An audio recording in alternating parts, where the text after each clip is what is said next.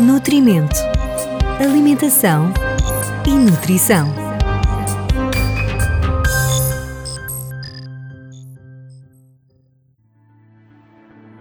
Bem-vindos ao podcast Nutrimento. O tema de hoje é como reduzir o consumo de sal da alimentação.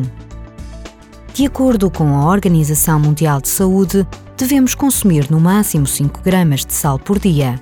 No entanto, em Portugal consome-se o dobro da quantidade recomendada. O excesso de sal na nossa alimentação favorece o aparecimento de certos tipos de doenças, como o cancro, doenças cardiovasculares e o aumento do risco de hipertensão arterial, pelo que a sua redução é muito importante. Tenha atenção aos produtos enlatados, snacks, carne e peixe secos e enchidos, uma vez que são grandes fontes de sal na alimentação. Leia os rótulos para saber o teor de sal contido nos alimentos e opte por aqueles que contenham menos quantidade. Durante a confecção dos alimentos, recorra a ervas aromáticas de preferência frescas como a salsa, coentros ou manjericão. Para além de serem um excelente substituto do sal, conferem sabor, aroma e cor às suas refeições.